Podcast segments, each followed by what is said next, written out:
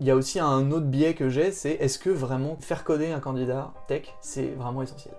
Alors, je sais qu'en général, on me fait des gros yeux, euh, sauf qu'en fait, qu'est-ce qu'on cherche d'un tech? Est-ce que c'est uniquement du code? Est-ce que c'est d'ailleurs la principale compétence? Euh, Moi, je crois pas, parce qu'en fait, euh, on va pas se mentir, hein, dès qu'on sait pas trop quoi faire, on met how to sur Google et d'autres questions. Donc ça, en fait, c'est pas tant le sujet. Petite parenthèse, faire coder Paris sans internet, je peux pas trop l'intérêt non plus. non, pour moi, en fait, la vraie question, c'est comment arriver à cibler, encore une fois, sur les besoins qu'on a de la personne. Moi, ce que je recherche quand je recrute des, des techs, c'est pas, pas des gens à qui je vais dire quoi faire, c'est pas des gens qui vont, euh, à qui je vais dire tiens, code ça et comme ça, et je veux qu'en plus tu codes et que je valide ton code de la façon dont moi je l'aurais écrit, ce qui est quand même très nombriliste aussi comme vision des choses. Nous, notre objectif, c'était de dire, on va donner des problématiques du quotidien. Et l'avantage de ça, comme je disais tout à l'heure, l'entretien il est à double sens. Bonjour et bienvenue dans ce nouvel épisode du podcast Embauche-moi. Je m'appelle Enguerrand Best et j'ai décidé de créer ce podcast pour que les étudiants puissent mieux comprendre ce qu'il se passe dans la tête des acteurs du recrutement. Un seul objectif, donner aux étudiants les moyens de leurs ambitions. Pour ce faire, il s'agit de démystifier le recrutement et de permettre aux étudiants de s'armer face aux recruteurs. Un avis? Un détail dérangeant? Une proposition d'amélioration? Vous pouvez nous laisser un avis grâce au questionnaire de satisfaction qui se trouve dans la description du podcast ou qui sont présents sur notre site web jobshop.studio. Cela nous aidera à mieux comprendre vos attentes et rester proche de ce que vous voulez savoir au sujet du recrutement. Je ne vous en dis pas plus et je vous laisse découvrir ma conversation avec l'invité de cet épisode. Merci, bonne écoute. Aujourd'hui, je suis avec Loïc Ledigabel, ancien de chez Bank Market, afin de parler des épreuves techniques des conversations techniques au sein des processus de recrutement. Loïc, bonjour. Bonjour Enguerrand. Est-ce que dans un premier temps, pour les gens qui nous écoutent, tu pourrais un peu te présenter et revenir un peu sur ton parcours qui est très étoffé? Ouais, ouais, ouais. Euh, alors moi j'ai un parcours technique. Donc moi j'ai fait une école qui s'appelle Éthique, euh, école du web. Euh, ensuite je suis allé un petit peu sur du freelance et, et j'ai bossé un peu en agence. Alors vraiment, vraiment orienté sur le développement principalement front d'ailleurs. Euh, je me suis spécialisé en développement front à Dailymotion où j'ai travaillé pendant deux ans. Euh, ensuite, je suis allé à Blablacar où j'ai travaillé là-bas pendant trois ans, euh, toujours en tant que développeur, lead front cette fois-ci là-bas, pour ensuite rejoindre Back Market pendant trois ans en tant que donc en tant que chapter lead front et, et senior staff engineer. Euh, et, voilà, je viens tout juste de quitter Beck Market pour, euh, pour fonder ma propre entreprise. On y reviendra sur la suite, sur ta, sur ta boîte que tu es en train de lancer. Il y avait quelque chose dont on parlait en off, c'est notamment ton expérience à Dailymotion. Tu me racontais que tu étais en France, tu bossais chez Dailymotion, si je ne me trompe pas, mhm. et tu veux partir à l'étranger. Est-ce que tu peux nous en dire plus à ce sujet-là? Ouais, bah, il y avait l'attrait, euh, l'attrait de l'étranger, notamment aux États-Unis. Dailymotion avait des, avait des bureaux à New York et, et à Silicon Valley. Euh, et c'est vrai que j'étais très intéressé pour faire ce, des missions, même des missions courtes. Euh, et c'est vrai que j'en ai parlé. Euh, au début, c'était pas possible parce que c'était pas forcément quelque chose qui se faisait. Donc on m'a gentiment dit que, que c'est cool, mais non. sauf qu'en fait, quelques semaines après, le développeur front, notamment qui était en, qui était en charge d'un projet assez important à Dailymotion à New York, a démissionné. et une démission à New York, ça va assez vite. Sauf qu'il était seul, il était seul sur le projet, euh, et du coup bah, il fallait finir ce projet, il fallait non seulement l'avancer, et en plus il fallait remplacer cette personne. Donc c'est comme ça que finalement on m'a rappelé, on m'a dit hey, t'es toujours chaud euh, Donc oui, évidemment. Donc je suis parti, euh, je suis parti quelques mois là-bas, où mon job c'était ben, de faire le projet, ce qui était quelque chose d'assez classique par rapport à mes compétences en tout cas et mes responsabilités à l'époque. mais aussi, du coup, je me suis retrouvé à ce moment-là aussi de l'autre côté de la barrière du recrutement où je devais recruter une personne, donc un développeur front, pour Dailymotion à New York, donc en anglais, dans une autre culture, et, euh, recruter une personne senior. Ça s'est bien passé? Ça s'est bien passé. Alors j'ai eu des trucs, euh, j'ai eu des trucs. Je devais faire des, des, calls, des calls en screening par exemple, donc au téléphone, où je devais juste voir est-ce que la personne peut être intéressante ou pas. Il y en a qui me répondaient pas, il y en a qui étaient clairement encore en soirée, même à 9h du matin. J'ai eu, j'ai eu un peu de tout, mais, euh, mais extrêmement enrichissant. Et donc ça, c'est le premier point dans le recrutement. Mais pourtant, quand tu es chez Blablacar, c'est pas le principal de ta tâche. Non, non, non, non. J'ai rejoint, rejoint Blablacar moi pour refaire toute l'expérience euh, front-end de, Blablacar. Donc je suis arrivé à une période où grande transition technique. super intéressante. Et on est arrivé aussi à une période où bah, transition technique, qui dit transition technique dit aussi qu'on bah, changeait pas mal de, de, technologies en interne, et donc on voulait, on voulait recruter notamment sur les compétences qu'on n'avait plus ou pas, ou pas assez en interne. Donc on a dû s'adapter. Et donc là, du coup, tu continues un peu à avancer sur ces jeux de recrutement sans pour autant qu'ils soient vraiment omniprésents. Qu'est-ce qui fait ce point de bascule de se dire j'ai ma première expérience chez Dailymotion où j'ai concrètement recruté une personne, un profil, un petit panel de personnes mhm. Chez Blablacar où c'est un sujet connexe et chez Backmarket où tu commences à en faire beaucoup. C'est quoi le turn-up qui, le changement qui s'effectue entre Blablacar et Backmarket euh, ouais, c'est une bonne question. Euh, je dirais qu'à Blablacar, je me suis retrouvé en charge du coup de l'équipe qui était donc gérée, enfin qui était en charge de la, de la refonte du site. Euh, et moi, j'avais l'expérience Dailymotion en fait. C'est pour ça que je suis allé à Blablacar. Et donc de cette expérience-là, il y avait à l'époque, en tout cas, c'était sur des technologies comme React qui n'étaient pas encore très répandues à l'époque. ben, du coup, c'est vrai que on me demandait beaucoup mon avis, on me demandait la direction qu'on souhaitait prendre, ce qu'on devait tester, etc. Et je pense que plus les personnes sont seniors aussi dans leurs compétences, en tout cas donc ici euh, côté tech, plus on va leur demander aussi ce qui va manquer, où est-ce qu'il y a des problématiques, où est-ce qu'on a des trous en raquette, où est-ce qu'on a besoin de personnes pour compléter euh, tout simplement les compétences qu'on a en interne. Donc, euh, donc moi c'est ce que j'ai eu à Blablacar, où je me suis retrouvé à être dans des situations où l'équipe grossissait par exemple, ou alors on avait des nouvelles problématiques, et il fallait trouver des personnes qui allaient non seulement ben, être capables de remplir les, de ce qu'on avait au quotidien, en tout cas à l'époque avec Blablacar, mais aussi d'être capable de nous amener des choses qu'on savait qui nous manquaient, voire même des choses dont on n'avait aucune idée, mais des gens qui allaient être capables de nous challenger et de relever le niveau. Bien sûr, mais du coup ces changements dont tu parlais, c'est-à-dire de combler les trous dans la raquette, ça venait, ça venait essentiellement de l'équipe de recruteurs de Blablacar. Non, non, non, non. C'était pour le coup, c'était vraiment interne à l'équipe. Euh, c'était interne à l'équipe. Les besoins, je trouve, côté tech, ça c'est aussi quelque chose que je vois pas mal euh, à Backmarket, euh, qu'il y a eu à Backmarket, voire même à Dailymotion aussi un peu à l'époque. je pense que que ce soit les engineering managers, donc pour le côté, la côté gestion, gestion humaine des personnes ou organisationnelle, gestion des projets, mais aussi donc du coup purement côté tech avec les leads techniques je pense qu'il y a deux prismes, deux visions des choses qui sont complémentaires et qui permettent de savoir parfois, de se dire, mais là en fait, euh, on n'est pas capable de délivrer ce projet parce que là ça suffit pas, ou côté tech, de se dire, mais en fait là il nous manque des compétences, on n'a pas, ou alors on a une personne, mais si c'est elle qui fait tout, on a pour deux ans. Donc ça va être, euh, ça va vraiment dépendre en fait, je pense, du prisme des personnes en charge qui vont eux définir le besoin de se dire, en fait, il nous manque des, des personnes pour contribuer activement sur le projet hyper intéressant et ces échanges avec le hiring manager et la partie recrutement sont très intéressantes. Malheureusement, c'est pas le sujet qu'on va traiter aujourd'hui. Pour revenir un peu, avant évidemment de présenter Back Market, qui est l'entreprise sur laquelle tu étais récemment, tu as été récemment, qu'est-ce qui concrètement est ton quotidien Qu'est-ce que ça veut dire un peu être hiring manager? Qu'est-ce que ça veut dire de diriger une équipe technique sur ces enjeux de recrutement? C'est quoi le quotidien de cette fonction? Est-ce que tu peux nous la décrire un petit peu? Ouais, bien sûr. Bah, à Back Market, ce qui était important, c'était. Euh, en fait, je pense avant tout, avant, de se dire on va recruter 10 personnes, 15 personnes, c'est encore une fois, c'est définir le besoin. C'est ce que tu disais juste avant, c'est qui le définit, ça peut être plein de personnes. Euh, et dans le process, il y en aura de toute façon plusieurs personnes. Mais c'est important déjà d'être capable de savoir ce qu'on cherche et ce qu'on peut absorber au niveau de l'équipe. Euh, je pense notamment au recrutement des, plus juniors recruter 10 juniors quand on démarre une entreprise ou quand on n'a personne dans l'équipe pour les former ou pour encadrer, c'est pas génial, ni pour l'entreprise, ni pour les plus juniors. Donc il va falloir être capable de bien jauger le moment où on est capable d'intégrer les personnes et quel type de personnes on peut intégrer. Et après, bah, sous quel process. Ok. Et peut-être d'un point de vue plus opérationnel, ça veut mhm. dire quoi concrètement? Enfin, c'est quoi ta journée? Ta journée type, un peu, si je peux me permettre? Ma journée type avec Market euh, bah, C'est vrai que c'était très varié euh, pour moi. Donc, il y avait un peu, un peu de code, comme, comme, la plupart des ingés.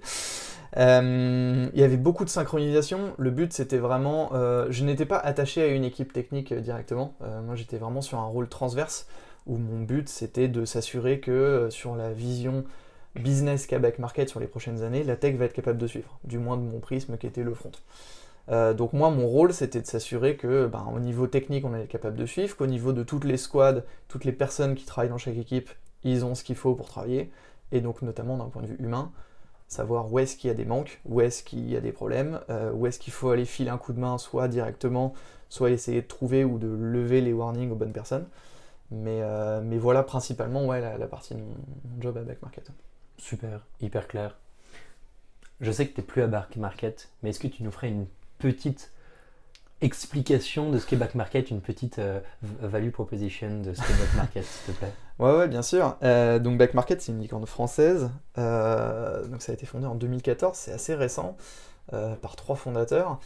Et back market, donc c'est un, une marketplace, c'est maintenant dans 16 pays. C'est une marketplace de produits high-tech reconditionnés. Donc on voit principalement, je pense que ceux qui, connaissent vont principalement le connaître par les smartphones. Euh, mais euh, il faut savoir que le catalogue est beaucoup plus vaste que ça, ça va sur euh, les frigos, les iPads, etc. Donc, voilà, c'est sur du reconditionné, c'est un domaine qui était un peu oublié ou noyé dans l'occasion avant, que, que Market a su mettre en avant, et que maintenant voilà, c'est sur une marketplace avec, donc aux États-Unis, en Europe ou au Japon par exemple. Bien sûr. En tout cas, très intéressant d'avoir pu discuter un peu de tous ces enjeux-là.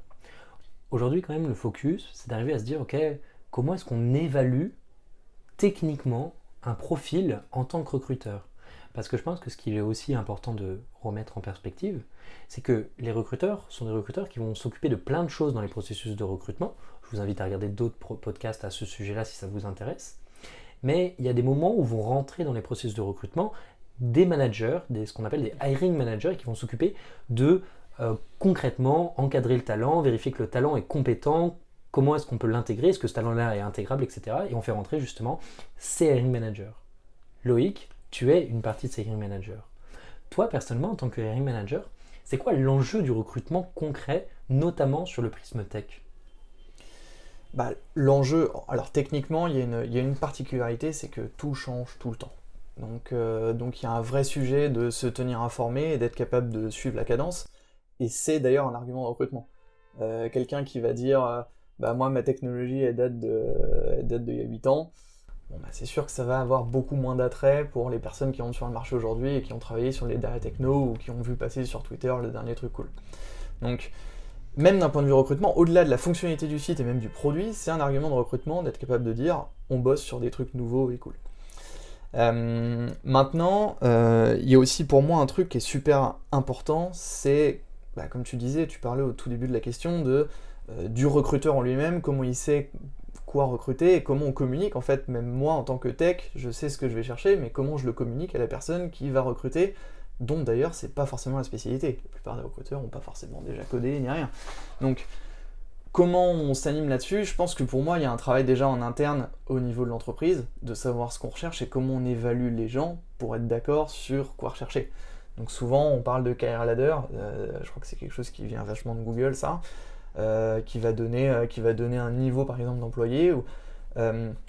nous typiquement à Back Market, quelque chose qu'on a essayé de faire, c'est de se dire, ben, nous par rapport à nos recherches et à nos problématiques tech, ce qu'on veut faire, ce qu'on, notre besoin c'est celui-là, comment on le retranscrit par rapport au career ladder de Back Market? Donc typiquement, par exemple, on se dit, bon, bah là, en fait, on cherche quelqu'un qui va suffisamment l'idée tel ou tel sujet, donc ça va être par exemple un niveau 3 moi, pour moi, l'enjeu à mon niveau, par exemple, la back market, qui discutait beaucoup avec les, donc les, les TA, euh, donc euh, Talent Acquisition Manager, euh, principalement tech, l'idée c'était de dire bon bah voilà, on cherche un niveau 3, comment on communique et comment on s'assure que eux vont être capables de savoir ce que c'est un niveau 3 ou pas à leur propre niveau d'entretien.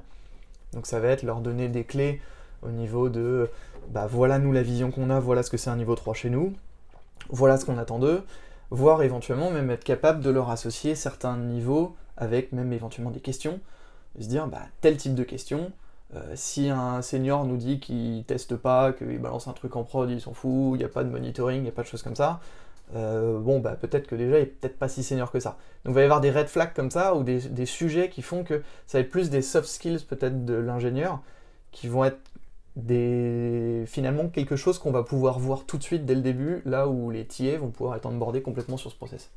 Là, tout de suite, tu nous parles par exemple de, de la graduation euh, des talents, de dire je veux un, level 1, level 3, mhm. level 4. Comment est-ce que vous reflétez à l'extérieur le type de profil que vous cherchez? Ouais, c'est une bonne question. Et déjà, en fait, c'est ce que tu, ce que tu dis, c'est hyper important et c'est pas toujours intégré partout. Euh, déjà une évaluation d'une entreprise, que ce soit un succès ou un rejet dans une entreprise au niveau des entretiens, ça veut, c'est pas source de vérité pour toutes les autres entreprises. Euh, donc bien évidemment, une évaluation d'un carrière dans une entreprise, ça veut pas dire que c'est le même, que ce serait le même chiffre, même niveau ailleurs. Donc nous, ce qui est important, ça va être par rapport à notre prisme à nous, c'était, on avait défini vraiment, il y avait trois colonnes, je crois c'était delivery, soft skills, hard skills, c'était de se dire voilà ce qu'on attend au niveau des personnes sur chaque, euh, sur chaque niveau. Et après, finalement, le rôle des entretiens et de chaque step de l'entretien, c'était quelque part de valider les acquis de la personne par rapport à chaque niveau. Donc en gros, chaque entretien sert à dire, bon bah le, premier va y avoir le TA qui va valider la personne, est-ce que ça colle ou pas, etc. Potentiellement, elle va dire, bah ok, je vois bien cette personne niveau 3. Nous derrière, on va la voir côté tech, en disant on fait un entretien tech, bah, on va se dire, tiens, on la met plutôt 2, 4, 3, etc. Et ça va avancer au fur et à mesure de l'entretien où on va peut-être affiner un peu plus le niveau de la personne et savoir si ça colle aux recherches et par rapport finalement à l'état d'esprit global de l'entreprise par rapport à ce ladder-là. Vous avez déjà eu besoin de recruter un level 2 Vous avez un profil qui rentre, vous dites c'est un level 4, vous l'avez déjà fait rentrer sur un level 2 ou vous l'avez fait évoluer ou vraiment c'est quand même des choses qui on fait pas rentrer un level 2 sur un level 4 ou l'inverse? Ah bah c'est en fait c'est arrivé arrivé dans les deux sens hein. ça arrivait que euh, en fait déjà juste là-dessus c'est que pour moi il y a une question de responsabilité c'est euh, euh, qui doit dire si c'est bon ou pas C'est pas, par exemple, c'est pas les techs qui passent les entretiens. Nous, pour nous, en fait, c'est là où ça change un petit peu l'état d'esprit. C'est de se dire, nous, on évalue la personne sur le niveau. Donc, en gros, c'est que si on, nous, si on nous dit la personne est niveau 4, nous on dit bah non, elle est niveau 2. En fait, nous, on l'évalue niveau 2 et potentiellement, c'est-à-dire que c'est bon pour nous pour le niveau 2. Après, je suppose que euh, souvent il y a des salaires associés au niveau. Je suppose que le dirait bon bah non, un niveau 2 peut-être au prix d'un niveau 4 ça colle pas. Mais nous, notre rôle, c'est de mettre la personne dans la bonne case. Hmm. Maintenant, quand, on met la personne en dessous de son niveau euh, de ce qui est annoncé, peut-être qu'il y a une marge de négociation, et peut-être qu'on peut dire, bah là il est niveau 3, mais peut-être que sous un an, la personne, on a bon espoir qu'elle passe niveau 4, il lui manque pas grand-chose. Ça, c'est quelque chose qui est faisable. Mais sinon, on dit qu'elle est niveau 4, alors qu'elle avait été flaguée niveau 2 au début, non, ce qui va se passer, c'est que tout de suite, on va dire, bah en fait, on croit vachement en toi, on a vachement, on a vachement aimé ton profil, c'est arrivé et c'est de dire, bah voilà, nous voilà où on te voit, on a, vraiment envie de te donner même plus de responsabilités que ce que, que, ce que toi tu as pu voir peut-être dans la fiche de poste. Et donc après, c'est une discussion. Et évidemment, là, on parle de finalement de la graduation au sein de ton équipe, en extérieur pour les recrutements. Mais au-delà de l'extérieur de Back Market, comment est-ce que vous transformez, vous, euh, équipe technique, en collaboration avec le recrutement, comment est-ce que vous transformez un level 2 en euh, offre d'emploi? Un offre d'emploi qui va être diffusé, qui va être cherché, etc. Est-ce que tu as un peu d'insight là-dessus? Bah, En fait, c'est un petit peu comme. Euh, en fait, ça, revient toujours à la même chose. C'est qu'est-ce qu'un level 2 dans l'entreprise? Et une fois qu'on a ce level-là et qu'on se dit, OK, ça correspond à ça, on sait quel niveau de seniorité on attend. Tu vois, typiquement, back market, ça allait être euh, un level 2, c'est quelqu'un qui est euh, contributeur autonome, qui est capable de. Bah, de, de, récupérer une fonctionnalité, de développer dessus, etc., d'avancer. Euh, on n'attend pas de cette personne-là de l'idée de mettre en place des nouvelles choses ou d'être capable de faire face au business ou des choses comme ça. Donc voilà, il y, a des choses qu'on va attendre, il y a des choses où on va se dire ça c'est nice to have ou on t'attend pas là-dessus, ça va être l'évolution. Donc il va y avoir ces attentes-là suite au level. Et derrière, tout le process d'entretien, il est finalement designé pour essayer de répondre à ces questions-là, de se dire à quel niveau tu es pour essayer de te calibrer. Bien sûr, bien sûr en tout cas très intéressant d'avoir ces réflexions, même si c'est un peu éloigné du sujet, il est intéressant d'arriver à, le quantifier, d'arriver à le, matérialiser. je profite parce que j'ai très peu d'hiring managers qui viennent échanger avec moi sur ce podcast, donc c'est toujours intéressant d'arriver à poser ces petites questions. Il y a quelque chose d'intéressant avec Mark Barquette, c'est que pendant très longtemps, tu m'arrêtes encore une fois si je me trompe, mhm. vous avez eu beaucoup de juniors. Et il y a un moment où toi un peu de ton vécu, tu t'es dit mais on a du mal à les former, euh, les encadrer et là, du coup, tu te retrouves face à ce constat. Qu'est-ce qui se passe? Comment tu arrives à ce constat? Comment est-ce que tu appréhendes ce constat? Et qu'est-ce que tu fais pour euh, finalement euh, faire évoluer? Ouais, ouais, ouais. Euh, bah déjà, c'est une bonne question. moi, là-dessus, déjà, je pense que je préciserai ce que j'entends par junior. effectivement, junior, ça peut euh, ça peut parfois froisser même. Euh, moi, pour moi, un, junior, c'est quelqu'un qui va avoir peu d'expérience, qui va pas suffisamment peut-être avoir d'autonomie ou être capable de prendre les grosses décisions sur des sujets spécifiques. Euh, typiquement, je disais que moi, il y a, avant Dailymotion, j'étais en agence. Le travail en agence que je faisais comparé à ce que je faisais à Back Market ou aujourd'hui avec ma propre entreprise, c'est des, travaux qui sont enfin, travaux qui sont complètement différents. Ce qui fait que euh, potentiellement aujourd'hui, si je revenais en agence, euh, je serais peut-être pas loin d'un niveau junior sur certaines choses. Donc, euh, quand j'ai rejoint Back Market, effectivement, on, on avait quelques seniors, mais on avait aussi beaucoup de juniors ou beaucoup de personnes qui finalement n'avaient pas suffisamment vécu l'étape dans laquelle était Back Market ou l'étape dans laquelle ou l'étape d'après. Donc en fait, le point, c'était de se dire, le constat, c'était pas tant personnellement au niveau des gens, au niveau du code qui était fait, c'était euh, quelle direction on prend sur les gros KPI de l'entreprise au niveau business, au niveau produit, est-ce qu'on arrive à atteindre ce qu'il faut et est-ce que techniquement, pareil, au niveau des autres compétences autour, tu vois, back-end, infra, etc., est-ce que le front arrive à être au niveau et arrive à répondre et à anticiper les choses suffisamment? Ce qu'on attendrait de senior. Donc, en répondant à ces questions-là, voilà, moi je regardais ça, euh, j'ai discuté beaucoup en arrivant à Back Market, tu vois, je suis arrivé à Back Market, je crois, les trois premières semaines, j'ai pas codé ou j'ai pas ouvert le repo. C'est juste, j'ai regardé, je parlais à tout le monde, j'ai essayé de comprendre. Et c'est vrai qu'en voyant l'organisation, on a, enfin, on s'est séparé de personne, hein, c'était juste, bah, en fait, il nous manque d'autres personnes à intégrer qui vont nous amener une expérience de choses que, qu'on n'a pas vécues, moi non plus, j'ai pas vécu. Et donc on a recruté plusieurs personnes qui finalement avaient euh, d'autres avis et d'autres expériences. Et donc là, encore une fois, il y a eu un processus avec les recruteurs pour se dire, OK, on a des capacités qui nous manquent dans cette équipe, comment est-ce qu'on peut les acquérir? Et là, évidemment, un dialogue euh, qui s'ouvre sur tous ces aspects-là, j'imagine. Ouais, c'est ça. Et donc, c'est un, un, dialogue qui va, qui va intervenir. Donc, encore une fois, moi, j'étais pas un manager. Euh, donc euh, people au niveau des au niveau d'une squad j'étais vraiment plutôt en transverse au niveau des compétences techniques moi, mon rôle, à l'époque, en tout cas, c'était principalement de mettre en avant, de dire, mais en fait, ça sert à rien de chercher telle ou telle compétence, parce qu'en fait, c'est des choses qu'on a déjà en interne, et potentiellement dont on est même déjà très bon, peut-être même qu'on s'en servait pas forcément, mais il y a des choses où c'était, en fait, ça, on est très bon. Euh, par contre, il y a certains sujets, euh, il y a certains sujets où il va falloir qu'on soit capable d'attirer tel ou tel type de personnes, qu'on n'avait pas en tout cas à l'époque. Donc typiquement, je te dis des personnes qui avaient, qui avaient, qui avaient déjà du vécu, qui avaient déjà vécu les étapes de back market. Et c'est là où bah, la question c'était, un, qu'est-ce qu'on cherche? Et deux, comment on les trouve? Et donc ça, bah, la question, voilà, comment on clarifie ce qu'on cherche, encore une fois, par rapport aux besoins, et le comment on les trouve, euh, c'est là où, en tout cas, moi, effectivement, j'ai eu pas mal de choses à adapter, enfin, du moins que j'ai proposé en, arrivant à Back Market. Et de toute façon, on y reviendra sur la suite. J'imagine. Moi, il y a une question que je me pose, c'est, on parle souvent, notamment dans les équipes tech, de euh, tout ce qui est geek, l'univers à côté. C'est quoi pour toi concrètement les codes dans la tech? Est-ce que, déjà il y en a euh, Est-ce qu'il y a des codes dans la tech? Alors au-delà du cliché geek, tu veux dire? Je te laisse libre. Est-ce que c'est lié à la tech? Peut-être pas. centré sur le recrutement? Centré sur le recrutement, je pense qu'il y en a un qui n'est pas forcément lié à la tech, mais lié au contexte. Euh, c'est que c'est très dur de trouver des, des techs aujourd'hui. Euh, c'est très dur de trouver des personnes qui ont de l'expérience et qui sont dans ce domaine-là. Donc il y, y, a une force du marché qui est, qui est pas côté employeur. Enfin, moi, je me rappelle euh, quand je sortais quand je sortais du bac par exemple et je devais chercher un emploi d'été, j'envoyais 60 lettres de motivation, 60 emails, 60 trucs comme ça, j'avais rien qui revenait. Le, la force c'est de l'entreprise. Dans ces moments-là, c'est l'entreprise et la force parce qu'en fait ils reçoivent énormément de CV, ils en ont à foison. Là, c'est vrai que ben, pourquoi on est dans ces, problématiques-là aujourd'hui et, et, je sais pas pourquoi tu fais ce genre de podcast, c'est parce que justement il y a un vrai sujet, en tout cas autour de la tech notamment, qui va être de dire comment on arrive à trouver ces personnes-là, parce qu'il n'y en a pas assez, et en fait, ceux qui ont une certaine expérience ou certains, certains types de compétences, on va les rechercher particulièrement. Donc déjà, peut-être que la spécificité ou les codes qu'on va avoir de ce côté-là, ça va être que, et c'est plutôt sain d'ailleurs, c'est que l'entretien, il va se passer souvent des deux côtés. Ça va être, on va faire passer un entretien à la personne côté tech, mais on sait très bien qu'on est tout autant en entretien que la personne en face. Mmh. Et donc ça, je trouve ça déjà super intéressant dans toute cette thématique justement de euh, euh, finalement plaire aux candidats, il y a un sujet dont on a parlé et qui m'a beaucoup intéressé moi personnellement, c'est cette notion de validation technique. Parce qu'évidemment, encore une fois, les hiring managers sont rappelés pour aller valider les compétences techniques ou jauger les profils.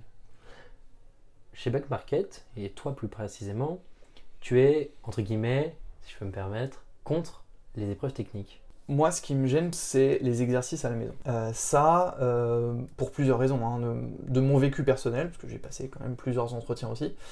Euh, j'ai beaucoup de mal parce qu'en général, c'est des sujets qui sont qui peuvent très vite déborder dans le temps. Donc la personne peut passer des jours et des jours sur un sujet. Ça peut être du plus ou moins du travail déguisé. C'est aussi souvent un sujet qui est suffisamment large et vague qui fait que on ne sait pas forcément suffisamment bien ce qui est attendu d'un point de vue candidat et quand on est censé ensuite, nous de l'autre côté, en tant que, en, tant que, que recruteur, on peut avoir aussi du mal et peut y avoir un vrai biais de la personne pour recruter. Ça veut dire, ah bah non, bah il manque ça, moi j'aurais plus fait ça comme ça, etc. Euh, ça prend beaucoup de temps et en fait je trouve qu'aussi d'un point de vue des développeurs plus seniors typiquement, donc encore une fois on se remet dans le contexte, hein, qui peuvent avoir beaucoup d'offres qui peuvent être très chassées euh, sur LinkedIn et compagnie, euh, si tu te mets à leur place deux minutes, le jour où ils se mettent sur le marché en se disant ok là j'en ai marre de mon entreprise ou je regarderai bien ailleurs, je vais regarder, je vais, je vais commencer à répondre sur LinkedIn ou je vais répondre à quelques offres. Si les 5-6 entreprises à qui la personne répond ou, ou a été contactée, bref, euh, si toutes ces entreprises-là donnent un exercice à la maison. En fait, c'est impossible. C'est impossible. C'est impossible de le faire, c'est impossible d'être dans les temps, c'est impossible de le faire sérieusement, sans compter qu'en plus, ben, euh, la journée, la personne travaille en général, euh, le soir, elle a une vie, contrairement au cliché, elle fait pas que coder. donc, il y a des. je pense que là-dessus, c'est pour moi contre-productif, et encore une fois, il y a un biais là pour le coup très très personnel.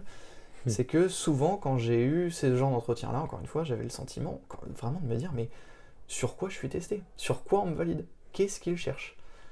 Et ça, moi, ça me gêne, et je pense que c'était peut-être aussi mon point de vue recruteur qui était de l'autre côté, de me dire, mais moi, si j'étais à leur place, qu'est-ce que je chercherais avec ça quoi? Et, ça m'est arrivé de passer des entretiens, ou même des très gros exercices, où on me demandait de refaire certaines choses même qui existaient parfois, ou on me demandait même parfois d'utiliser des, choses qu'on doit surtout pas faire euh, en dev, en me disant euh, tiens corrige c'est quoi le problème si tu devais utiliser ça? Mais pourquoi? Pourquoi? Donc euh, donc c'est pour ça que moi en tout cas les exercices à la maison je suis pas chaud euh, et au moins l'avantage c'est de dire bah on fait venir la personne la personne la personne est rassurée en plus c'est elle se retrouve dans un contexte où on lui dit bah viens à l'entretien on te demande pas de préparer quelque chose, il n'y a pas de piège, il n'y a pas un truc spécifique sur lequel on t'attend, on va te rentrer dedans. Euh, et en plus, c'est timeboxé, c'est-à-dire tu viens avec nous une heure et demie, l'entretien va durer une heure et demie. Ça va pas, on va pas te demander de bosser deux jours sur un sujet, quoi. Donc ça, pour moi, c'est un vrai avantage. Ok, donc pas de coding game. Ouais. Non. pas de game. S'il te plaît. S'il te plaît. Tu fais venir cette personne, la personne qui est dans le processus de recrutement pour une heure et demie, ouais. et tu vas lui faire faire un, un exercice tech. Ouais. Est-ce que tu peux nous dire comment ça se passe? Eh ben, alors j'ai beaucoup itéré là-dessus. Euh, encore une fois, j'ai pas la prétention de dire que j'ai trouvé la, j'ai trouvé la bonne approche, en tout cas la mienne. Euh, je me base encore une fois sur le niveau attendu du candidat. C'est-à-dire que si le TIE a validé une personne et nous dit cette personne est niveau niveau 5, on va pas avoir les mêmes attentes côté tech. On va pas cibler les mêmes choses. Ou alors on va incrémenter le niveau de l'exercice au fur et à mesure. Mais en tout cas, on va déjà prendre ça en compte. Donc on peut même parfois avoir plusieurs types d'entretiens. Euh, et c'est pareil. Ben là, on s'est aperçu. Euh, alors ça, c'était, on l'avait déjà essayé aussi à Blablacar, mais c'est vrai que euh, il y a aussi un autre biais que j'ai, c'est est-ce que vraiment coder, c'est, faire coder un candidat tech, c'est vraiment essentiel. Alors, je sais qu'en général, on me fait des gros yeux. Euh, sauf que, euh, sauf qu'en fait, qu'est-ce qu'on cherche d'un tech? Est-ce que c'est uniquement du code? Est-ce que c'est d'ailleurs la principale compétence? Moi, je crois pas, parce qu'en fait, on va pas se mentir. Hein, dès qu'on dès qu'on sait pas trop quoi faire, on met how to sur Google et notre question. Donc ça, en fait, c'est pas tant le sujet. D'ailleurs, petite parenthèse, faire coder pareil sans Internet, je vois pas trop l'intérêt non plus.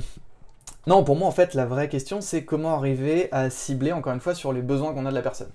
Moi, ce que je recherche quand je recrute des, des techs, c'est pas, pas des gens à qui je vais dire quoi faire, c'est pas des gens qui vont, euh, à qui je vais dire, tiens, code ça et comme ça, et je veux qu'en plus tu et que je valide ton code de la façon dont moi je l'aurais écrit, ce qui est quand même très nombriliste aussi comme vision des choses.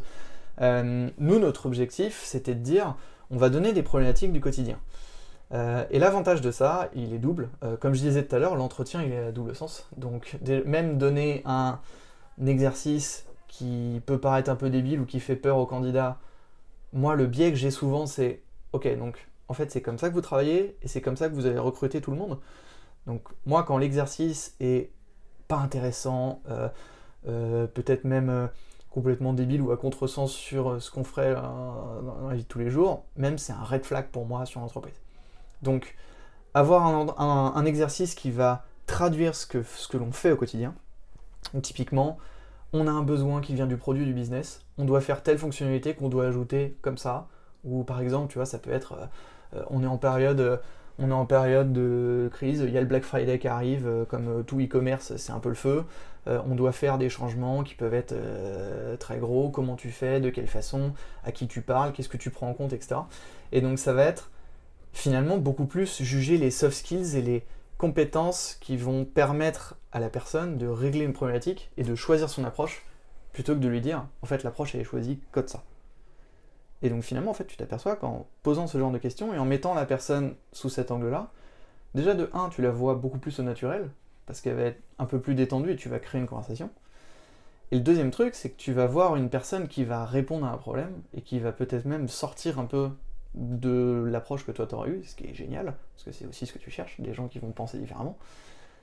Donc c'est pour moi en fait c'est parfait. Et en fait via la résolution du problème, tu vas retrouver de l'algorithme euh, où tu peux poser des questions d'implémentation au fur et à mesure de l'entretien. Ce qui, donc, pour moi, est tout bref.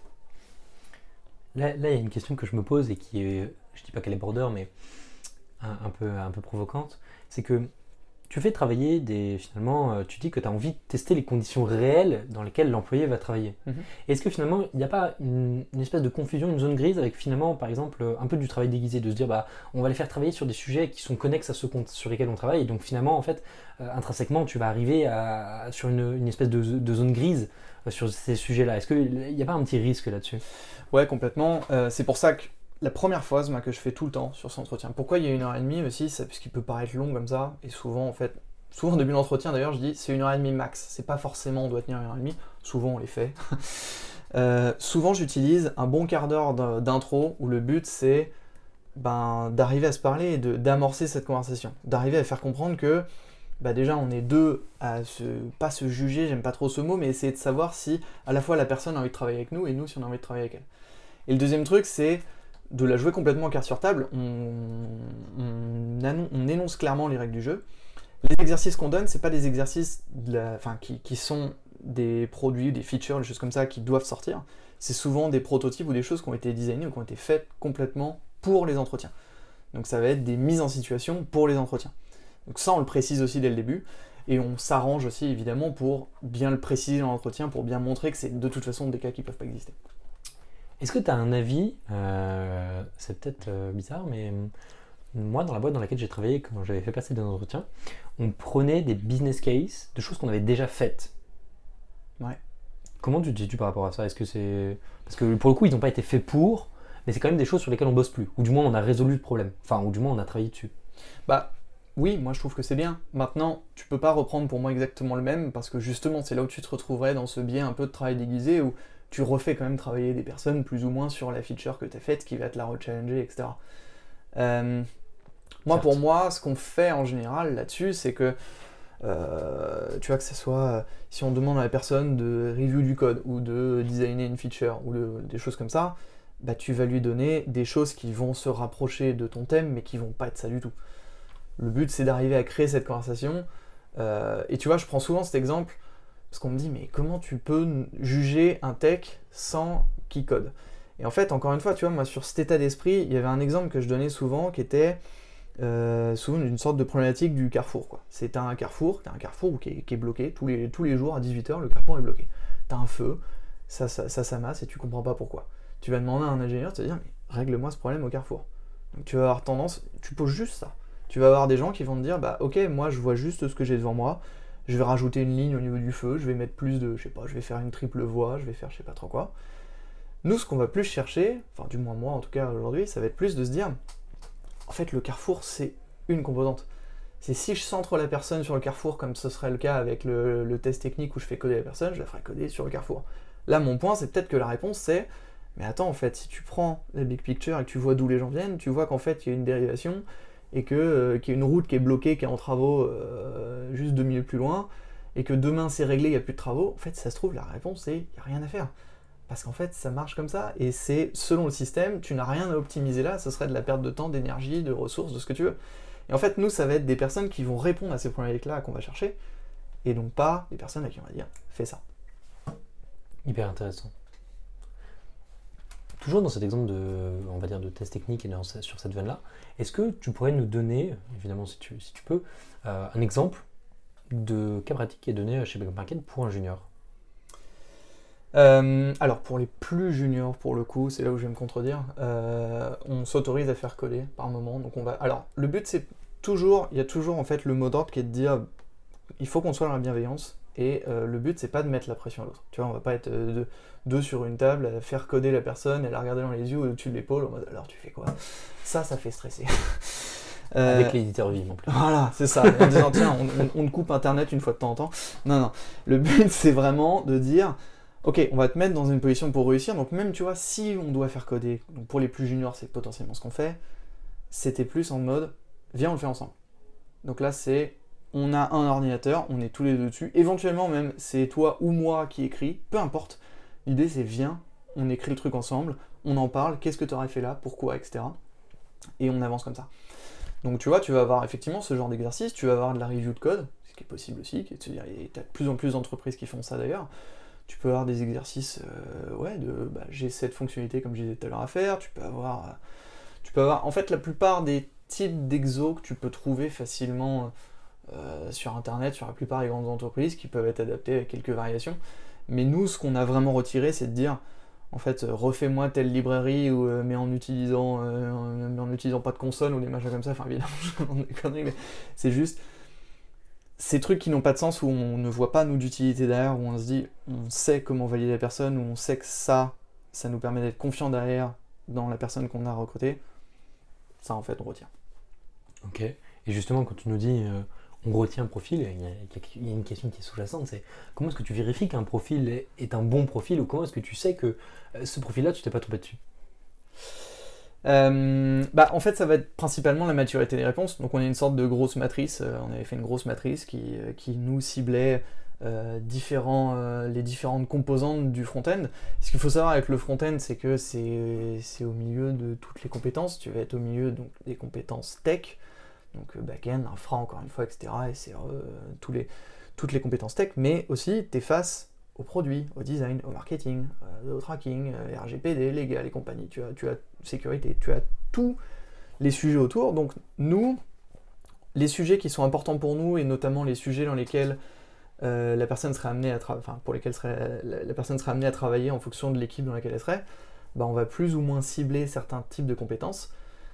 En général, on va aussi laisser la personne venir et se dire bah si tu vas plus vers du design et que ton appétence c'est plus du design, un développeur front, moi je reste persuadé aujourd'hui que c'est tu peux pas être expert sur tous les métiers, tous les domaines qui est autour de toi. Donc si tu es plus intéressé sur des sujets user experience, etc., et eh ben en fait on va te laisser toi-même aller là-dessus et on va plus focus sur certains types de sujets et le but c'est d'en valider, euh, d'en valider certains. Tout ça est quand même né très organisé, tu as des idées quand même qui sont, je dirais pas très arrêtées, c'est pas le bon mot, mais qui sont aboutis. Comment tu as, été amené à faire l'évolution de tout ça? Ça a été quoi un peu les grandes étapes un peu phares, notamment chez Back Market, de l'évolution de euh, ces processus euh, de tests techniques? Tu es passé par quelle grande phase un peu? Euh, bah, Je te dis, je pense que ça a commencé par, des, par un chemin personnel. Alors déjà, j'ai un avis précis sur ce que je veux aujourd'hui, ça c'est vrai. Euh, mais en fait, la raison pour laquelle il n'est pas si figé que ça, c'est justement la raison pour laquelle j'en suis aujourd'hui euh, avec ce process-là, c'est que j'itère beaucoup. C'est ce process-là, j'y suis arrivé en itérant. Il y a des choses que j'ai essayées, qui ont marché. Euh, d'ailleurs, c'est en tout cas celles que moi j'utilise aujourd'hui, donc celles dont on parle aujourd'hui. Bien évidemment, on parle beaucoup moins de celles qui n'ont pas marché. Euh, mais en gros, moi j'en suis là en itérant sur mon expérience personnelle, qui va être ben, toutes les, tous les entretiens que j'ai pu passer avec les, des petites entreprises ou des plus grosses, euh, ou même des, les GAFA par exemple. Euh, et puis ça va être moi, le temps que j'ai passé en entretien avec les personnes, ça va être tous les échanges aussi que j'ai eu avec les autres entreprises. tu vois, c'est pareil, un, un, énorme avantage qu'on a côté tech, c'est tout l'écosystème qu'on peut avoir où les gens partagent. Tous les domaines ne sont pas comme ça. Nous, on échange dans, l'écosystème French Tech, on échange énormément. Donc, s'il y a une question sur tech ou recrutement, les gens, les gens parlent beaucoup sur leur, leur process, leurs approches, etc. Et puis, euh, et puis voilà, puis, et puis il y a des personnes avec qui moi j'ai passé des entretiens qui, qui, faisaient des choses que je trouvais géniales, et donc je me suis dit, bah ouais, ils ont raison. Sur cette partie justement d'itération, mhm. euh, souvent il y a quand même, euh, si tu prends par exemple le cercle Lean, de construire, mesurer, apprendre, qu'est-ce que tu mesures toi? Qu'est-ce que tu mesurais pour justement sur tes cercles itératifs? Tu avais des KPIs que tu suivais? Il y avait des choses comme ça? Ouais, il y avait plusieurs choses. Euh, alors, au niveau du process de recrutement lui-même, tu parles ou après? J'allais dire processus de recrutement, mais les deux m'intéressent. c'est facile comme réponse. Concernant le process de recrutement, ben, en fait, il faut. Alors, déjà, encore une fois, c'était pas moi qui gérais cette partie-là. Euh, c'était le tiers, euh, le lead en charge. Mais en gros, l'idée, c'est de s'assurer qu'on va être capable d'optimiser chaque étape de recrutement. Donc, ça va être, si on met 8 étapes déjà de base, ça va peut-être être optimisé pour l'entreprise, ça va pas l'être pour le candidat. Donc, ça va être comment on l'optimise pour tout le monde, qu'on optimise le temps des employés qui font passer l'entretien et comment on optimise le temps des candidats. Donc on va regarder ça. Euh, on va regarder tout simplement aussi voir s'il y a des drops particuliers à certaines étapes de l'entretien. Euh, tu vois, comme je te disais, moi quand je suis arrivé à Back Market, on a beaucoup plus ciblé sur certains types de profils qui postulaient pas forcément à Back Market d'ailleurs à l'époque. Donc on est passé d'un chiffre où on avait je sais plus combien, on était peut-être autour de 70% de succès à entretien à un truc genre moins de 10, quelque chose comme ça. Et en fait, effectivement, le drop c'était mon étape. Et c'était mon étape parce que, bah en fait, on avait un peu changé les règles. Et c'est vrai qu'en changeant les règles à cet endroit-là, on les avait pas suffisamment changées autour au niveau de qui on allait chasser ou qui on allait recruter. Euh, et, puis en plus, bon bah, pour la petite histoire, à l'époque, il y a eu toutes les campagnes après de branding, notamment dans Paris, qui font que Back Market était très connu, il y a eu beaucoup plus de personnes qui ont postulé. Donc là, on n'arrive plus sur les sujets employer branding. Mais on a été un peu plus capable d'attirer des profils qu'on recherchait justement spécifiquement à cet endroit-là, ce qui a fait remonter après le, niveau. Euh, et puis euh, bah, après, c'est pareil, on se dit on a un drop. Pourquoi on a un drop? Qu'est-ce qui se passe? Est-ce que c'est quoi les raisons du rejet? Est-ce qu'il y a des biais au niveau du rejet? Est-ce que c'est factuellement par rapport à bah non en fait ça collait pas au niveau des candidats? Si ça colle pas, alors pourquoi ils sont allés à cette étape-là? Est-ce qu'il aurait dû être validé avant ou est-ce qu'ils auraient dû être validés par le tiers? Si le tiers peut pas et que finalement on prend deux heures de personnes très seniors pendant une heure et demie sur un truc où il y a 8% des gens qui passent, est-ce que c'est le plus optimal pour l'entreprise? Peut-être pas, donc peut-être qu'il faut une étape entre deux. Voilà, ça va être itérer là-dessus tout au long du process et bien s'assurer d'ailleurs que chaque étape va servir à valider quelque chose. Parce que si on a quatre étapes et quatre personnes valident la même chose, ça sert à rien. Tu vois, si moi je valide la tech et l'engineering manager derrière valide la tech, ça sert à rien. L'engineering manager derrière il doit valider bah, le côté euh, humain, organisation, etc., produit, projet. Euh, ce que moi je dois pas valider, tu vois, contrairement avant. Donc ça va être vraiment s'assurer de ce qu'on doit regarder et pour savoir quoi regarder, il faut savoir ce que chacun doit faire. Et donc une fois qu'on a ça, ben, tes KPI, tu peux les avoir assez naturellement tout le long de ton funnel finalement de recrutement, comme n'importe quel funnel de conversion dans quoi que ce soit. Euh, et puis après, bah, post-recrutement, c'est pareil, tu peux avoir plusieurs KPI et tu as, bah, l'aspect rétention qui arrive derrière. Une fois que tu as la personne, tu veux la garder en général. Euh, mais pas toujours d'ailleurs. Donc tu as ce sujet-là, tu as, la période d'essai. Et donc, si la personne n'est pas gardée pendant la période d'essai, euh, si la personne, alors en tout cas du point de vue de l'entreprise, si la personne ne la garde pas, peut-être qu'il y a un truc, il y avait un red flag où il y a quelque chose qui n'a pas marché et qu'on aurait pu voir pendant le process. Et donc là, il y a la question qui va revenir en arrière, c'est qu'est-ce qu'on n'a pas vu? A l'inverse, si la personne, pour moi, si la personne valide sa période d'essai, c'est-à-dire que l'entreprise est satisfaite, et donc il n'y a plus du tout de questions sur le process de recrutement. C'est qu'en fait, process de recrutement, on va voir peut-être pendant allez, 5 heures, 6 heures la personne, réellement avec l'entreprise, Là où, euh, période d'essai, on va voir la personne pendant, euh, je sais pas moi, 4 mois, 8 mois.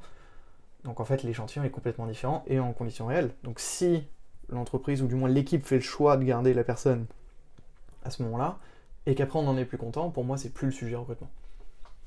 Très clair. J'avais encore, encore plein de questions, mais ça fait quasiment une bonne quarantaine de minutes qu'on est déjà en train de discuter. Et ta carte blanche pour nous présenter ton nouveau projet? Ouais, euh, alors donc effectivement, moi je démarre, euh, je démarre ma boîte avec, euh, avec un ami, Antonin Delfino, qui était, qui était CMO chez, chez Ornicar. donc on se lance tous les deux, là nous on se connaît depuis 10 ans, on a fait éthique ensemble, ça fait 10 ans qu'on parle de, de, faire quelque chose, et, Et là, et là, voilà, on a eu, on a, en fait, on s'est dit, non, mais là, il, se passe trop de choses dans le monde, on a trop envie de, finalement de se lancer et, d'avoir un impact. Donc c'est pour ça qu'on a regardé un petit peu tous les sujets, notamment écologiques, qui nous tenaient à cœur. et nous, on s'est dit qu'en fait, aujourd'hui, il y a plein d'acteurs, plein de mouvements qui agissent sur beaucoup de sujets. il y en a un, en tout cas, au niveau textile, où pour nous, il y a quelque chose à craquer. Euh, nous, nos spécialités tous les deux, c'est les marketplaces, c'est d'être capable de mettre en relation des gens qui ont, euh, quelque chose à vendre et des gens qui le recherchent. Euh, nous, notre point de vue, du coup, c'est de se dire, bah, on va faire une marketplace qui va, relier tous les marchands e-commerçants du textile éco-responsable avec bah, les personnes qui, eux, souhaitent bien faire. on est les premiers personas, d'ailleurs, de, ce truc-là. On cherche pas à faire quelque chose de euh, ultra spécialiste et pour les gros puristes de l'écologie. Nous, le but, c'est de se dire, en fait, on veut mettre en relation des marchands qui sont pas connus, qui font des choses extraordinaires, avec des gens qui n'ont pas deux heures par jour à passer pour savoir ce qui est bien ou pas bien. On veut se placer en intermédiaire et mettre en avant cette offre-là. Super. Bah, de toute façon, je te souhaite euh, tous mes vœux de réussite là-dessus. Bah, merci beaucoup. Et puis bah, maintenant, on arrive aux questions rituelles. Ouais. Moi, je sens que vous allez beaucoup aimer les anecdotes. Euh, est-ce que tu peux nous parler d'une anecdote de recrutement D'une ou plusieurs anecdotes de recrutement que tu peux avoir? Ouais, ouais, ouais. Euh, bah, je disais tout à l'heure, donc j'ai passé des, j'ai passé des entretiens, euh, donc notamment, je parlais GAFA, mais en fait j'ai passé alors notamment Google et Netflix.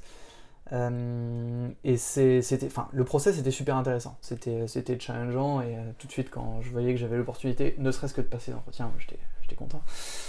Euh, Netflix, ce qui m'a tout de suite surpris, on parlait d'employer branding un petit peu tout à l'heure ou de process de recrutement, euh, c'est justement cette partie-là. J'ai reçu un slide deck, on m'a dit tiens, lis ça, j'avais 200 slides, et c'était. Euh, alors on n'est pas une famille, hein. nous on n'est pas des potes, on n'est pas. Ce qui, en fait était dit par tout le monde. Regarde, tout le monde c'est regardez, on a un baby foot.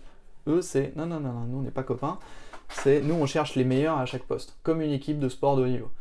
Et si demain vous n'êtes pas le meilleur, bah en gros il y a le mercato, on prend quelqu'un d'autre. Ce qui est quand même déjà très particulier comme approche. Donc c'est vrai que moi déjà, je pense un truc qui m'a marqué à ce moment-là, c'est que bah ouais, l'approche et la culture, dès le début tu la sens, et c'est important d'y adhérer ou pas. C'est pour ça que je disais tout à l'heure, en fait moi aussi je faisais plus ou moins passer un entretien Netflix sans le savoir, et rapidement moi j'avais une sorte de red flag, non pas que ça soit nul, mais c'est juste que ça me correspondait pas quoi. Ensuite, ils m'ont mis, ils m'ont mis un entretien, donc j'ai passé quelques tests techniques, et je crois que c'était, je sais plus, le deuxième ou le troisième, où je devais faire un test à la maison, où là, il fallait que je fasse, euh, enfin, ça ressemblait à un business plan entier, quoi, en trois jours. Je devais, euh, je recevais un, mail, euh, je sais plus, le vendredi à 19h, je devais rendre un truc le lundi à 19h, fallait que je crée un produit, fallait que je crée le back-end, le front-end, le design, la totale, que ce soit en ligne, qui est tout, que ce soit prêt à être mis en prod, etc., donc avec des critères assez hauts. Et c'est ce que je disais tout à l'heure sur, les, tests techniques, notamment à la maison. Là, je l'ai fait parce que c'était Netflix. Tout le monde ne peut pas se permettre de faire ça. Et j'ai passé trois jours où c'est euh, le vendredi à 18h, j'étais au supermarché à acheter, euh, acheter, de quoi tenir pendant les trois jours. J'ai mis sur ma table, je suis resté sur ma table quasiment trois jours. C'était euh, pas une super expérience. Tout ça pour à la fin d'ailleurs recevoir juste un mail en mode bah, le back et le front c'est bon, le design on n'est pas fan. Voilà. J'ai été refoulé plus ou moins comme ça à ce moment-là de Netflix. Donc c'est vrai que il y a des choses moi que j'ai bien vécues et que j'ai trouvé très sympa et que j'ai appris dans leur process et, je regrette pas de l'avoir fait. Mais c'est vrai que j'ai vu aussi plusieurs red flags, personnels encore une fois, qui pour moi n'allaient pas dans les valeurs de ce que moi je voulais mettre en place dès que je recrute ou dès que je suis dans une entreprise. Et Google c'est un petit peu similaire. Quand je disais tout à l'heure, pour moi, on se fait les deux parties se font passer un entretien.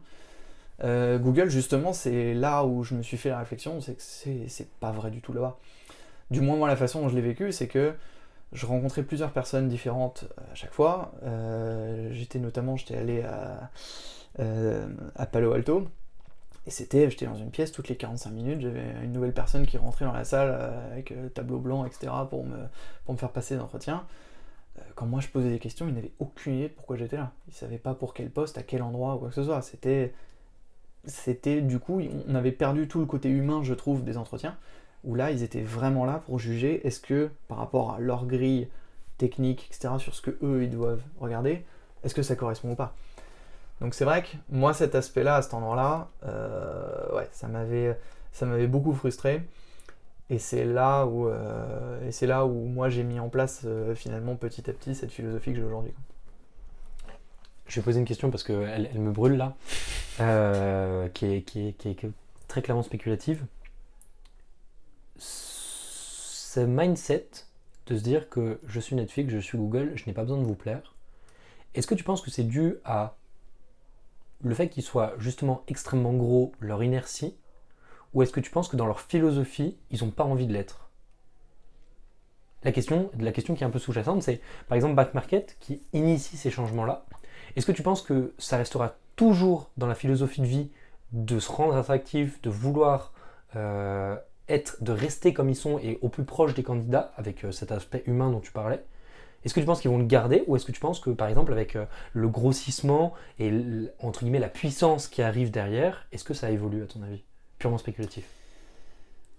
Bah, en fait, pour moi, c'est séparé en deux sujets. C'est qu'il y a le premier sujet qui sont euh, les valeurs et la culture. Et tu vois, pour le coup, Back Market, encore une fois, je parlais des trois fondateurs tout à l'heure. Ils sont, enfin, c'est une des licornes qui a encore ses fondateurs, qui sont encore là, qui ont la main sur euh, euh, l'entreprise et qui sont animés par la mission Back Market. Euh, le recrutement et les valeurs et la culture, elle est, elle est retranscrite là-dedans, dans cet état d'esprit-là. Est-ce que Back Market va grossir et est-ce que les process vont changer? Très certainement. Pour autant, je pense qu'ils vont toujours cibler des personnes qui vont correspondre à l'état d'esprit Back Market. Euh, les sujets écologiques. C'était, euh, je me rappelle mon onboarding avec Market, les premières demi-journées, c'était euh, l'onboarding d'orga d'absolument tout, mais aussi c'était, oui, donc il y avait voilà il y avait un nombre de, couleurs de poubelles que je connaissais pas. C'était non regardez prenez pas les couverts à côté etc c'était un vrai état d'esprit. Ça je suis persuadé qu'ils vont le garder parce que c'est vraiment imprégné dans l'entreprise et c'est typiquement des étapes de recrutement qui sont importantes pour back market. Je pense que au-delà de la culture entreprise qu'ont aussi Netflix et Google, typiquement, tu vois, Netflix, c'était principalement, je pense, la culture, moi, qui m'allait peut-être pas. Je pense que Google, ce qui, pour le coup, me gênait peut-être même beaucoup plus, c'est euh, un aspect d'ego, de se dire, mais en fait, tu vas dire oui, on n'a pas à te convaincre, tu vas dire oui, on est Google. Et c'est pas, euh, regarde, nous on a telle ou telle valeur, ou on va pas te prendre parce que tu corresponds pas aux valeurs. Tu vois, ce qui pour moi sont deux sujets différents. Dire non à une personne parce qu'elle correspond pas aux valeurs, même si elle est très bien, je trouve qu'au contraire, c'est plutôt une force d'une entreprise de dire ça. De dire par contre, bah euh, en fait, peut-être que j'ai raté la personne parce qu'en fait j'ai fait preuve de suffisance en me disant que je suis telle entreprise, donc les gens vont venir. Je pense que ça c'est un danger aussi quand les entreprises grossissent. De se dire, mais attends, ça marche bien, on fait des levées, on a plein de trucs, c'est génial de se dire à un moment, mais regarde, on a le vent en poupe, forcément que les gens veulent venir. Et ça, je l'ai entendu dans plein plein de boîtes. Sauf que, bah non, en fait, parce que peut-être que ton entreprise est très bien, mais en fait, regarde toutes les autres, y en a plein des géniales. Et c'est à toi de montrer aussi, de montrer de l'intérêt à la personne, parce que le marché est compliqué. Et si tu veux que la personne, notamment le développeur, vienne chez toi, bah, il faut aussi le convaincre. Eh bien, un maître mot, euh, c'est quelqu'un de Google Écoute, euh, on sera ravi de discuter de ces thématiques-là avec Google. Euh, donc euh, voilà, vous avez mon LinkedIn, vous pouvez m'envoyer un message, je serais ravi de discuter avec vous de ça. Pour revenir sur les, questions rituelles, j'en ai une, j'ai une question qui est comment est-ce que tu chiffres un échec de recrutement? Chiffrer un échec de recrutement, pour moi, pour moi, ce que je te disais tout à l'heure, déjà, ça va dépendre à quel moment tu vas, tu vas repérer en fait l'échec. Donc en fait, qu'est-ce que tu vas mettre en place pour savoir aussi si c'est un succès En fait, si je retourne la question.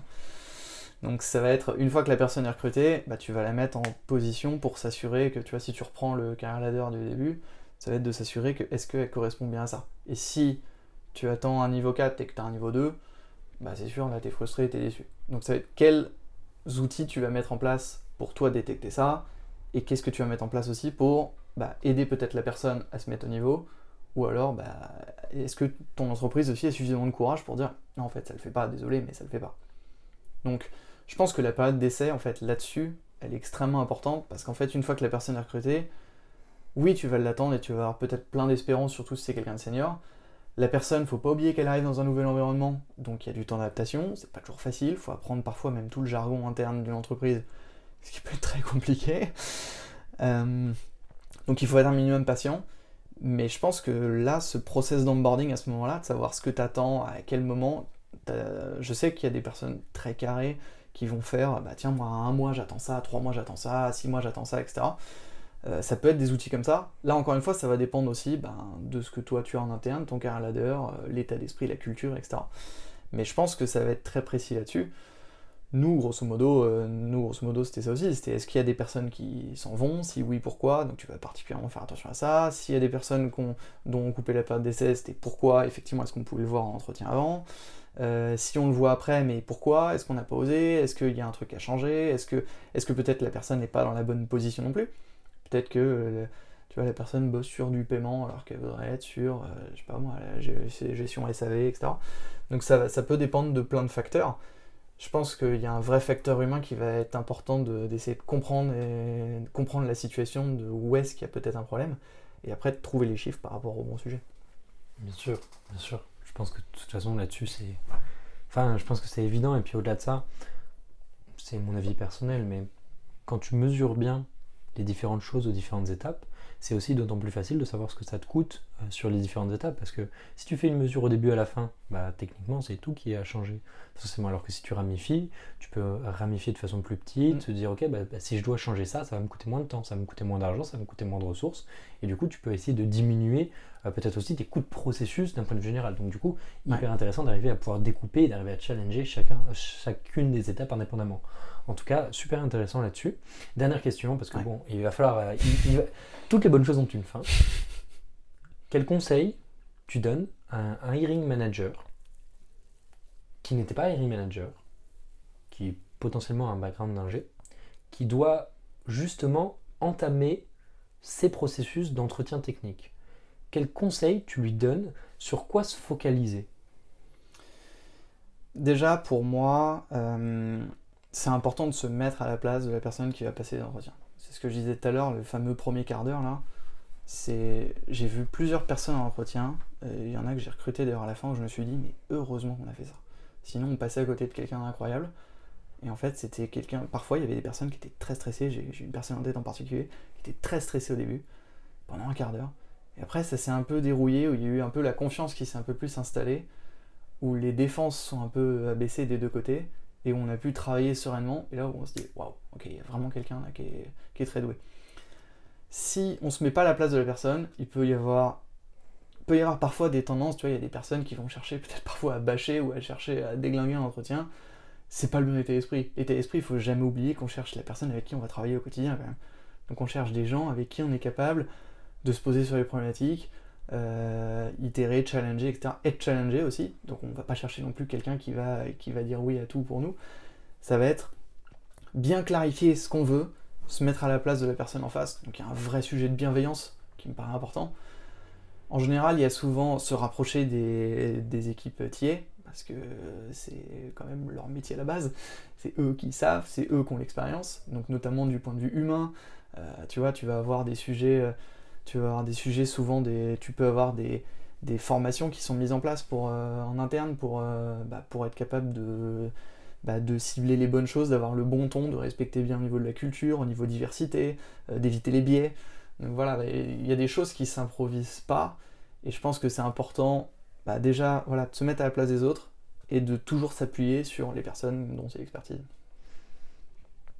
Pour débroussailler ce sujet, c'est aussi très important d'avoir des points de référentiel, mhm. que ce soit euh, une personne, un livre, une ressource. Est-ce que tu aurais une ressource à conseiller sur cette thématique-là, toujours dans l'optique d'un hiring manager qui commence à faire le boulot de hiring? Euh, ouais, moi il y a un livre que j'ai beaucoup aimé, euh, c'était Eric Eriksen je crois, s'appelle Surrounded by Idiots, donc entouré d'idiots en français. Euh, j'adore ce bouquin parce qu'en fait, donc c'est sur justement c'est sur le sujet des d'être capable pas, les tests de personnalité mais comportement, d'être capable de d'associer plus ou moins des couleurs aux personnes. Euh, et en fait, ces couleurs-là sont associées à justement des sortes de personas. Et ce que je trouve génial, c'est qu'en fait, pourquoi ce titre? C'est que euh, la préface du bouquin, ça démarre juste en disant en fait, est-ce que vous êtes déjà aperçu qu'il y a des gens avec qui vous étiez depuis 10 ans, vous comprenez toujours pas ce qu'ils font et pourquoi ils réagissent comme ça? Et il y en a, vous, les connaissez depuis 2 minutes et en fait, c'est juste, mais c'est limpide et tout est fluide. Et en gros, l'idée, c'est de se dire, il y en a que tu, veux juste les prendre pour des idiots directs. Et en fait, le sujet, c'est pas qu'ils sont idiots, c'est juste qu'ils pensent différemment, qu'ils ont parfois des approches, des actions différentes, mais qui, parfois, même juste une même action ne veut pas dire la même chose, selon la personne.